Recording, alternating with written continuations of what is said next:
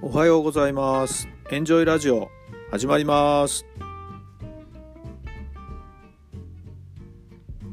改めまして皆さんおはようございます。タラさんです。どんな朝を迎えていますか？今日も爽やかです。昨日もちょっとお話ししましたけれども昨日は早く寝ました。そして今日はかなり早く起きましたね。久々に5時5時に目を覚まして早速シャワーを浴びてと。朝も散歩を終了してと。今とっても気持ちがいいです。では今日の質問です。どんな習慣を身につけたいですか？どんな習慣を身につけたいですか？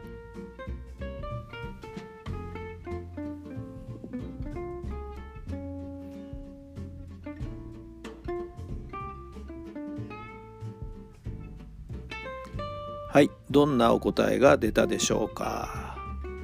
私はもうせっかく今日も早起きしましたんでねやっぱり早寝早起きの習慣をしっかりと自分のものにしていきたいと考えています。皆さんはどんな習慣を身につけたいですか？